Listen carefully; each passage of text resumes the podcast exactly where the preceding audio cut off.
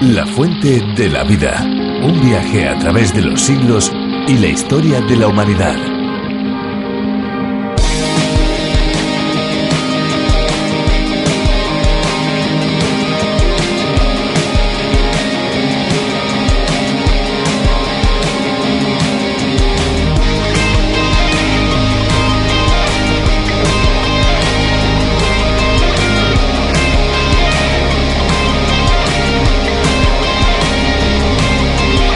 El pescado como alimento muy valorado ha propiciado la creación de plantas de cultivo de peces marinos. Una de las plantas piscícolas más grandes del mundo tiene 25 años. Y hay que decir que fue instalada en las aguas de la costa murciana en un área de 2.300 metros cuadrados para la producción de especies como la dorada y la lubina.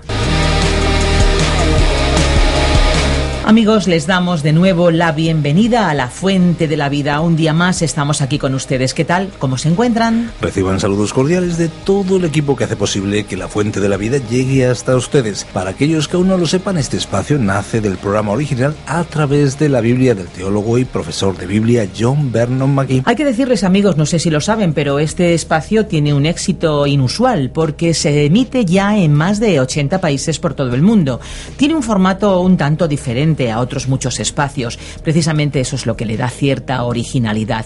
Aquí en España, Virgilio Bagnoni ha sido el encargado de su traducción y su adaptación. Dentro de unos minutos le van a poder escuchar y se llama, como ya les hemos adelantado, La Fuente de la Vida. Desde Radio Encuentro, Radio Cadena de Vida y desde Radio Transmundial España se lo presentamos un espacio que se emite de lunes a viernes a esta misma hora, un programa muy diferente que llega a cada rincón de la geografía española. Seguramente nuestros oyentes ya se van acostumbrando, pero este es un programa muy necesario en las ondas. Si usted, querido amigo, desea escuchar los programas anteriores o quiere recomendárselo a algún amigo, puede hacerlo en www.lafuentedelavida.com. ¿Tiene usted preguntas? ¿Tiene dudas? ¿Tiene alguna inquietud espiritual? Pues puede ponerse en contacto con nosotros y nosotros podemos ayudarle.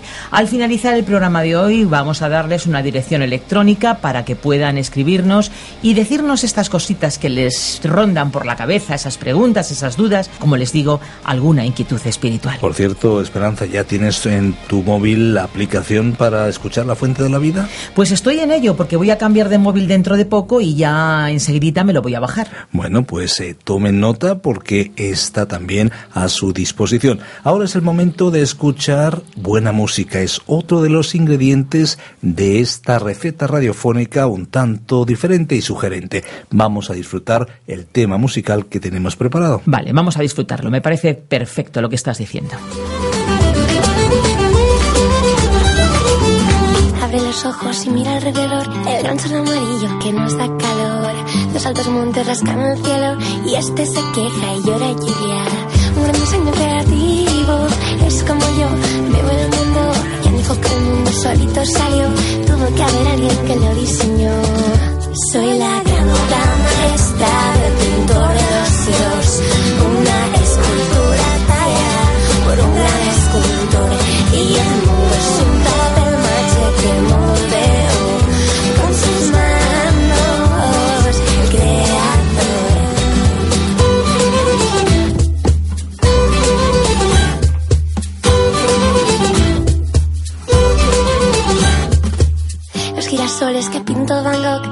se pueden comparar a los que hizo Dios, ni la Torre Eiffel al Gran Everest, ni piscinas a mar que viene y va. Un gran diseño creativo es como yo, veo el mundo. Quien dijo que el mundo solito salió, tuvo que haber alguien que lo diseñó. Soy la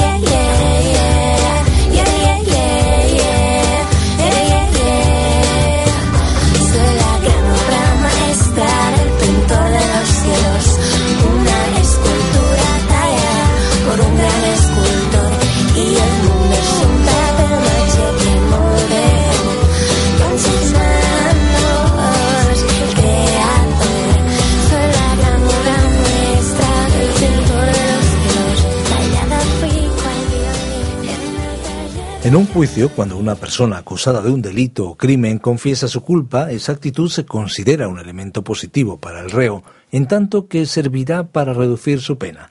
Reconocer nuestros errores es una actitud que ayuda en la relación unos con otros, evita conflictos y alivia, por cierto, alivia bastante el estrés. En la relación que tenemos con Dios, esa actitud de confesión es esencial en todo momento, ya que constantemente hacemos cosas que no le agradan a Él. En ese sentido, actuó Esdras cuando confesó los pecados de Israel. Vamos a conocer más sobre esta actitud de Esdras en nombre del pueblo y que está registrada en el capítulo número 9 del libro de Nehemías. Seguimos un día más en este interesante relato histórico que encontramos en el Antiguo Testamento.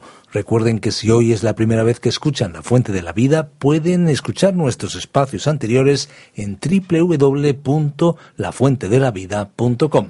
Nosotros vamos con la exposición de Virgilio Bagnoni y después volvemos. La Fuente de la Vida. Hoy estudiaremos el capítulo 9 del libro de Nehemías versículos 1 al 38. En primer lugar diremos que los capítulos 9 y 10 presentan el tema titulado Oración y renovación espiritual. En el día de hoy, estimado oyente, vamos a considerar lo que dice el capítulo 9 de Nehemías. Recordemos que en el estudio del libro de Estras dijimos que había varios grandes capítulos 9 en las Escrituras, y todos ellos tienen que ver con los movimientos de renovación. Lo vimos en el capítulo 9 de Esdras. Tenemos hoy ante nosotros el capítulo 9 de Nehemías y también hemos citado el noveno capítulo del libro de Daniel, que consideraremos oportunamente al estudiar ese libro. Probablemente deberíamos aclarar lo que queremos decir cuando usamos esta palabra renovación o avivamiento, porque creemos que es una de esas palabras que han sido mal entendidas por muchos y probablemente deberíamos pasar algún tiempo explicándola. Es un término que expresa la idea de recobrar la vida y el vigor. También significa un retorno a la conciencia, volver a tener sentido, volver en sí. Se refiere a lo que tiene vida que está desapareciendo, quizás hasta llegar incluso a la muerte y que ya no tiene vitalidad, pero que luego revive.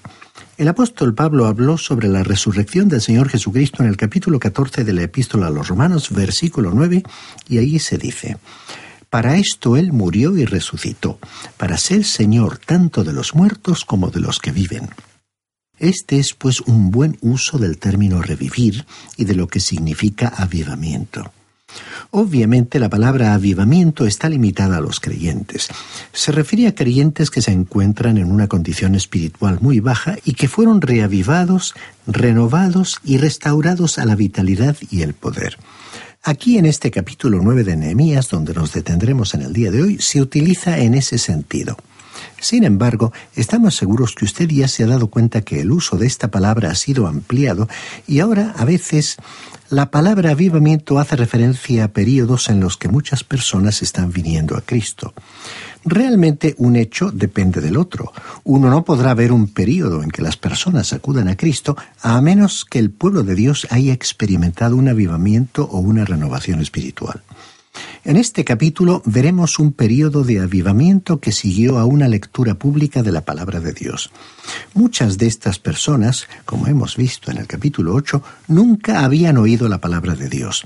Ellos habían estado en la cautividad por 70 años y no habían tenido ningún acceso a la palabra de Dios. No había nadie allí que se las pudiera leer. Cuando regresaron a su tierra y los muros fueron reedificados, Nehemías dispuso que hubiera un tiempo de lectura de la palabra de Dios. Esta lectura probablemente se prolongó por un cierto período cuya duración desconocemos. Él tenía a Esdras, el escriba, quien tenía la palabra de Dios. Y entonces construyeron un púlpito para que pudiera leer de la palabra de Dios desde la puerta de las aguas. Dicha lectura causó un impacto tremendo sobre la gente. El pueblo lloró y lloró principalmente de alegría. Lo que queremos recalcar es que tiene que haber emoción cuando se escucha la lectura de la palabra de Dios, pero no una emoción superficial, pasajera, sino un sentimiento que impulsa a hacer ciertas cosas. Esta es nuestra razón personal, estimado oyente, para desear difundir la palabra de Dios. Podemos sinceramente decir que no es muy importante lo que decimos nosotros a nivel personal, sino lo que la Biblia dice.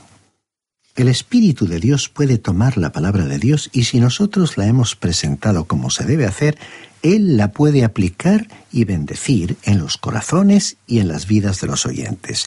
Esa es la razón por la cual a veces compartimos las cartas que nos llegan de los oyentes o lo que nos comunican en sus llamadas telefónicas para poder apreciar lo que Dios está haciendo. Es algo verdaderamente sorprendente. Ahora, esto no nos debería sorprender, porque el Señor mismo ha dicho que Él bendeciría su palabra. Los integrantes de aquel pueblo reconocieron cuánto se habían apartado de las normas que Dios había establecido para ellos y cuán lejos se encontraban del cumplimiento de sus mandamientos. Como hemos visto en el libro de Esdras, la palabra de Dios había tenido un resultado en la misma vida de este sacerdote y escriba. Le dio a él un gran interés, llevándole a un compromiso personal con todo lo que él estaba llevando a cabo. Es que no puede haber un avivamiento o una renovación espiritual aparte de la palabra de Dios. Debemos reconocer y aceptar este principio. Ahora veamos lo que Dios hizo por esa gente se nos dice en los primeros dos versículos de este capítulo 9 de Nehemías. El día 24 del mismo mes se reunieron los hijos de Israel para ayunar, vestidos de ropas ásperas y cubiertos de polvo. Ya se había apartado la descendencia de Israel de todos los extranjeros, y en pie confesaron sus pecados y las iniquidades de sus padres. Aquí vemos que ellos confesaron sus pecados principalmente y también los de sus padres. Ahora el versículo 3 dice, Puestos de pie en su lugar, leyeron el libro de la ley del Señor, su Dios, la cuarta parte del día. Y durante otra cuarta parte del día confesaron sus pecados y adoraron al Señor su Dios. La lectura de la palabra de Dios les reveló su pecado y maldad. El ayuno, el vestirse con sacos o ropas ásperas y el polvo sobre sus cabezas demostraron su sinceridad. Hubo entonces confesión y adoración a Dios. A veces una generación es muy crítica con otra. Este es el caso de los que pertenecen a la generación joven que ha sido muy crítica con la anterior, y con razón. Pero si ellos experimentan un retorno a la palabra de Dios, dejarán de lado dicha actitud crítica y comenzarán a confesar sus propios pecados. Y con respecto a los que pertenecemos a la anterior generación, deberemos confesar en primer lugar nuestros pecados antes de señalar los de otros. Y si usted piensa que no tiene ningún pecado, entonces, estimado oyente, usted necesita regresar a la Biblia, a la palabra de Dios podemos ver lo que hizo esta gente de nuestro relato. Una cuarta parte del día ellos leyeron la Biblia y luego hicieron algo más relacionado con lo que acababan de leer. Confesaron sus pecados. Usted no puede hacer descender a Dios a su propio nivel. Hay muchas personas que están tratando de hacer esto. Usted tampoco puede elevarse al nivel de Dios, donde podría decir que ha alcanzado un estado de perfección. Si usted lo hiciera así, se estaría engañando a sí mismo. Yo no digo eso por mí mismo, sino que el apóstol Juan lo dijo en su primera carta, el capítulo 1, versículos 8 y 9, donde encontramos la siguiente declaración. Si decimos que no tenemos pecado, nos engañamos a nosotros mismos y la verdad no está en nosotros. Si confesamos nuestros pecados, Él es fiel y justo para perdonarnos los pecados y para limpiarnos de toda maldad. Si usted lee la palabra de Dios, comprobará que es un pecador. Cuando reconozca esa realidad, sentirá la necesidad de confesar sus pecados. Confesar los pecados significa estar de acuerdo con la palabra de Dios en vez de presentar excusas o intentar racionalizar nuestras acciones. La confesión consiste en llamar por su verdadero nombre lo que estamos haciendo, siendo conscientes exactamente de lo que realmente es pecado. Y cuando hacemos esto, estimado oyente, estamos confesando nuestros pecados y entonces Él es fiel y justo para perdonar nuestros pecados y para limpiarnos de toda maldad. En el aposento alto el Señor Jesucristo lavó los pies de los discípulos. Eso es precisamente lo que está haciendo ahora mismo a la derecha del trono de Dios. Está limpiándonos. Cuando usted y yo nos acercamos a Él con nuestra confesión, figurativamente hablando, Él lava nuestros pies, hasta nuestra propia mente necesita ser lavada algunas veces. En nuestro contacto con el mundo en que vivimos y en nuestra vida en sociedad resulta imposible evitar que desde un punto de vista espiritual nuestra mente se ensucie, así como el caminante de aquellos tiempos ensuciaba sus pies al transitar por aquellos caminos polvorientos. De ahí la necesidad de acercarnos a Dios para confesar nuestra impureza. En la fiesta de la Pascua, cuando el Señor se levantó de la mesa y comenzó a lavar los pies de los suyos, Pedro le dijo en el Evangelio de Juan capítulo 13, versículo 8, Jamás me lavarás los pies. Jesús le respondió, Si no te lavo, no tendrás parte conmigo. Hay gente hoy que está intentando, repito, hay gente hoy que está intentando servir a Dios y que no está viviendo a la luz de la palabra de Dios. Dijo Juan en su primera carta, capítulo 1, versículo 6 y versículo 7. Si decimos que tenemos comunión con Él, pero andamos en tinieblas, mentimos y no practicamos la verdad. Mas si andamos en luz como Él está en luz, tenemos comunión los unos por los otros, y la sangre de Jesús, su Hijo, nos limpia de todo pecado. Aquí no está hablando tanto de la forma de caminar, sino de por dónde camina uno. Cuando uno camina, es decir, que vive expuesto a la luz de la palabra de Dios, verá cuán lejos se encuentra de la gloria y la santidad de Dios, y que no puede alcanzar por sí mismo ese estado. Entonces se acercará a Él con una actitud de confesión, y si no lo hace, Él le dirá a usted como le respondió a Pedro.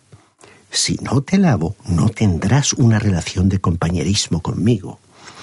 Por todo ello, y volviendo a nuestro relato de la época de Nehemías, los israelitas pasaron una cuarta parte del día leyendo la palabra de Dios y otra cuarta parte del día confesando sus pecados. Cuando enseñamos la carta de Pablo a los romanos, recibimos cartas de personas que nos contaron que habían confesado a Dios el haber hablado mal de otras, o que habían mantenido una actitud de resentimiento hacia ellas. En esos casos vemos que la palabra de Dios hizo sentir su efecto en la vida de esas personas. Y si la palabra causa un impacto en su vida, usted sentirá esa misma necesidad de dirigirse a Dios en oración para confesar sus pecados. Estimado oyente, este es el camino que conduce a un avivamiento, a una renovación espiritual, y no hay otro. Cuando se nos habla de la confesión de nuestros pecados, creemos que es algo que debe hacerse en privado. Y los pobladores de aquella tierra lograron enderezar y rectificar lo que habían hecho mal. Recordemos que Simón Pedro, en el día de Pentecostés, no produjo un avivamiento levantándose y confesando cómo había negado al Señor Jesucristo. Eso fue algo que había tenido lugar en privado. Lucas y Pablo nos cuentan que el Señor apareció a Simón Pedro cuando éste se encontraba solo, porque ese asunto de la negación de Pedro era un asunto privado, que tenía que ser arreglado por aquellos que habían estado implicados en ese incidente, y así fue como él restauró su relación con el Señor. Y así como nadie se bañaría en público, creemos que la confesión pública de los pecados, además de provocar emociones difíciles de controlar y dejar recuerdos nada provechosos para los oyentes, no beneficia espiritualmente a nadie. Una renovación comienza como un asunto privado de cada uno ante la presencia de Dios. Es decir, que la renovación se produce primero en el nivel individual, esta actitud forma parte de las condiciones necesarias para que se produzca ese revivir espiritualmente del pueblo de Dios que traerá su bendición. Las personas que menciona nuestro relato cumplieron las condiciones para experimentar una renovación y recibirían la bendición de Dios. Leamos ahora los versículos 4 y 5 de este capítulo 9 de Nehemías. Jesúa, Bani, Cadmiel, Sebanías, Buni, Serebías, Bani y Kenani subieron luego al estrado de los levitas y clamaron en voz alta al Señor su Dios. Y esto es lo que dijeron los levitas Jesúa, Cadmiel, Bani, Asabnías, Serebías, Odías, Sebanías y Petaías. Levantaos y bendecid al Señor vuestro Dios desde la eternidad y hasta la eternidad sea bendecido tu nombre glorioso que supera toda bendición y alabanza. Esta confesión no conduce a una demostración pública, donde la persona se levanta y llama la atención sobre sí misma, diciendo a la gente lo pecadora que es, lo cual la hace importante ante los demás. En nuestra historia, después de haber oído la palabra de Dios, hicieron su confesión y después alabaron y exaltaron a Dios. Y eso es lo que nosotros debemos hacer. Necesitamos alabar a Dios en nuestras reuniones, en nuestros encuentros. Alguien decía en cierta ocasión que la reunión de oración semanal de su iglesia se estaba haciendo demasiado monótona al escuchar siempre las mismas oraciones. Así es que decidieron que en vez de continuar haciendo a Dios las mismas peticiones de siempre, alabarían a Dios en sus oraciones. Y entonces todos los presentes comenzaron a experimentar una renovación espiritual es que cuando comenzamos a exaltar el nombre de Dios, Él comienza a actuar y los creyentes comienzan a ser transformados espiritualmente. Veamos ahora lo que dice el versículo 6 de este capítulo 9 de Nehemías. Tú solo eres Señor, tú hiciste los cielos y los cielos de los cielos con todo su ejército, la tierra y todo lo que está en ella, los mares y todo lo que hay en ellos. Tú vivificas todas estas cosas y los ejércitos de los cielos te adoran. ¿Ha tenido usted la oportunidad de detenerse a la orilla del mar y observar esas olas gigantescas que golpean contra las rocas? ¿Le ha movido a usted a volverse hacia Dios y adorarle? ¿Ha estado usted alguna vez en un gran bosque, por ejemplo? Cuando uno entra en un bosque grande lleno de árboles altos y gruesos, qué emocionante es todo eso. Uno puede entrar en un lugar como esos por la mañana y levantar la vista para observar cómo la copa de los árboles forman la bóveda de un grandioso templo, y uno allí puede adorar a Dios. Él es el creador, Él fue quien hizo toda esa belleza que nos rodea, Él fue quien creó este universo. Y no solo hizo eso, veamos lo que nos dicen los versículos 7 al 10. Tú eres, Señor, el Dios que escogió a Abraham, tú lo sacaste de Ur de los Caldeos y le pusiste por nombre Abraham. Hallaste fiel su corazón delante de ti e hiciste pacto con él para darle la tierra del Cananeo, del Eteo, del Amorreo, del Fereceo, del Jebuseo y del Jerjeseo, para darla a su descendencia. Y cumpliste tu palabra porque eres justo. Miraste la aflicción de nuestros padres en Egipto y oíste el clamor de ellos en el Mar Rojo. Hiciste señales y maravillas contra el faraón, contra todos sus siervos y contra todo el pueblo de su tierra, porque sabías que habían procedido con soberbia contra ellos, y te hiciste nombre grande como hasta este día. Ellos alababan a Dios por la forma en que Él había guiado a sus antepasados cómo él había elegido a Abraham, cómo lo había cuidado en la tierra de Canaán, cómo los había traído como una nación desde la tierra de Egipto, cómo ellos habían sido guiados y protegidos milagrosamente a través del desierto. Estimado oyente, ¿le ha dado gracias usted a Dios alguna vez por permitirle vivir en su país? ¿Le ha dado gracias a Dios por haberle llevado al lugar que hoy ocupa? Nosotros deberíamos agradecerle a Él por eso, así como esta gente lo hizo. Ellos no solo reconocieron que Dios era su creador, sino también su redentor, y le estaban agradeciendo a Dios por la liberación que experimentaron cuando les condujo fuera de Egipto. Y estos son motivos para que usted y yo le demos las gracias a Dios. Él es el creador y este es su universo.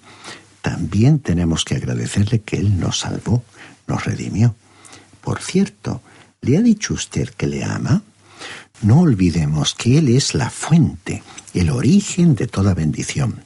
No solo nos ha provisto los elementos materiales que necesitamos, sino que siendo pecadores nos ha salvado. Escuchemos ahora lo que dicen los versículos 34 y 35 de este capítulo 9 de Nehemías.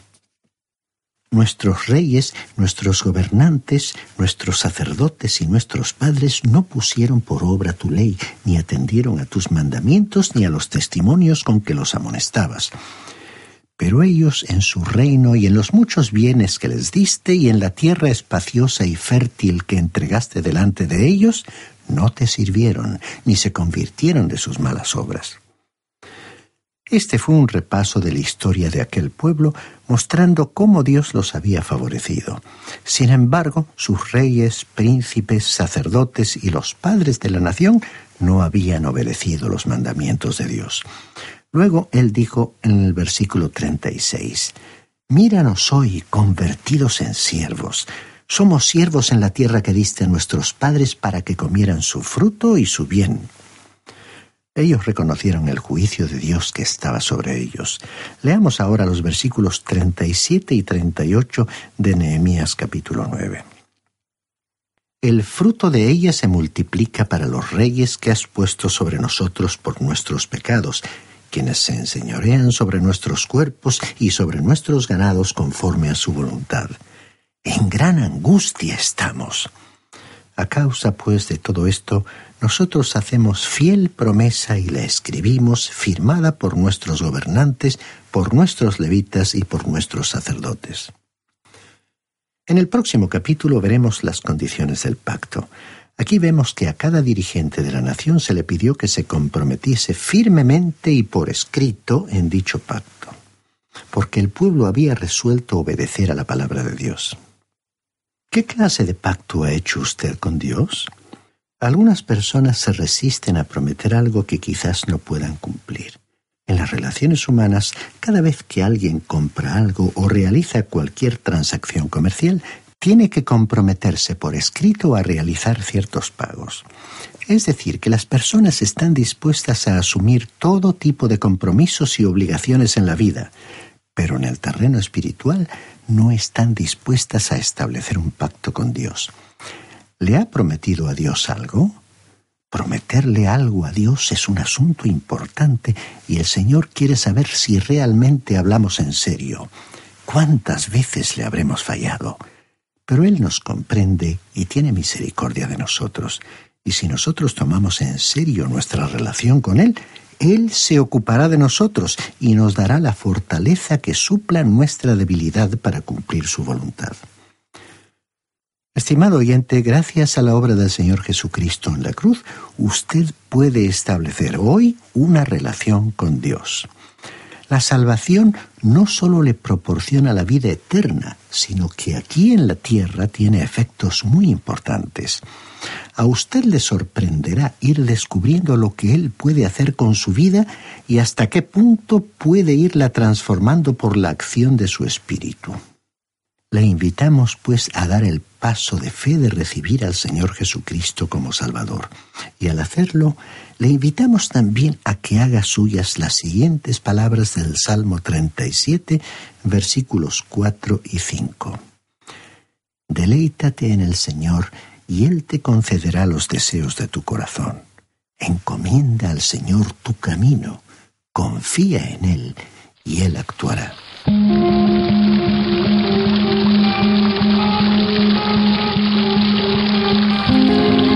Amigos, estamos finalizando un programa más de La Fuente de la Vida. Les damos muchas gracias por habernos acompañado en este viaje. Queremos recordarles que estaremos aquí en esta misma emisora de lunes a viernes a esta misma hora, por supuesto. En nuestro próximo programa seguiremos analizando interesantes aspectos que hacen de la Biblia un libro único y pertinente para transformar y seguir transformando nuestras vidas. Ahora ya toca despedirnos, pero antes de decirles adiós y de cerrar estos micrófonos, darles la posibilidad de ponerse en contacto con nosotros. Lo pueden hacer primero a través de nuestro teléfono 91 422 05 24. ¿Han oído bien? 91 422 05 24. Si desean escribirnos, pueden hacerlo al apartado de correos 24081 código postal 28080 de Madrid, España. Pero también si quieren enviarnos un correo electrónico, lo pueden hacer. ¿A qué dirección? Tome nota info arroba radiocadenadevida.com info arroba radiocadenadevida.com Le agradecemos el haber compartido este tiempo con nosotros y le esperamos en nuestro próximo espacio. Aquí estaremos, nos acompaña de lunes a viernes a la misma hora en esta misma emisora. Gracias por acompañarnos en esta aventura y no olvide que hay una fuente de agua viva que nunca se agota. Beba de ella. Este ha sido un programa de Radio Transmundial producido por Radio Encuentro, Radio Cadena de Vida.